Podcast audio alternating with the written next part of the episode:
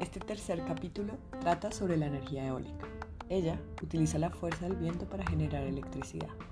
Entonces, empecemos por qué es el viento exactamente. El viento es el movimiento del aire desde un área de alta presión a un área de baja presión. De hecho, el viento existe porque el sol calienta la superficie de la Tierra de manera desigual.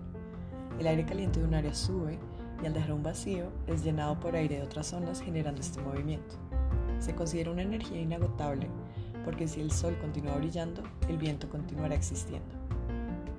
Ancestralmente, el viento se ha usado para mover velas de barcos y molinos que muelen granos o bombean agua. Hoy en día, las turbinas de viento exprimen electricidad a la brisa. Solo en la última década, el uso de esta tecnología ha aumentado un 25% anualmente. La mayoría de la energía producida desde el viento proviene de turbinas que pueden medir tanto como un edificio de 20 pisos y tener aspas de 60 metros de largo.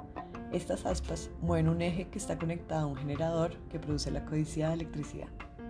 Sin embargo, hay turbinas que caben en un patio trasero y que producen suficiente electricidad para un hogar o pequeño negocio. Y como nada es solo bueno, los pormenores de este tipo de energía son que si no hay viento, no hay electricidad. Y las poblaciones locales se quejan del ruido y de la estética. Existe también la posibilidad de matar animales voladores, aunque mucho menos que en otras construcciones humanas. Hasta pronto.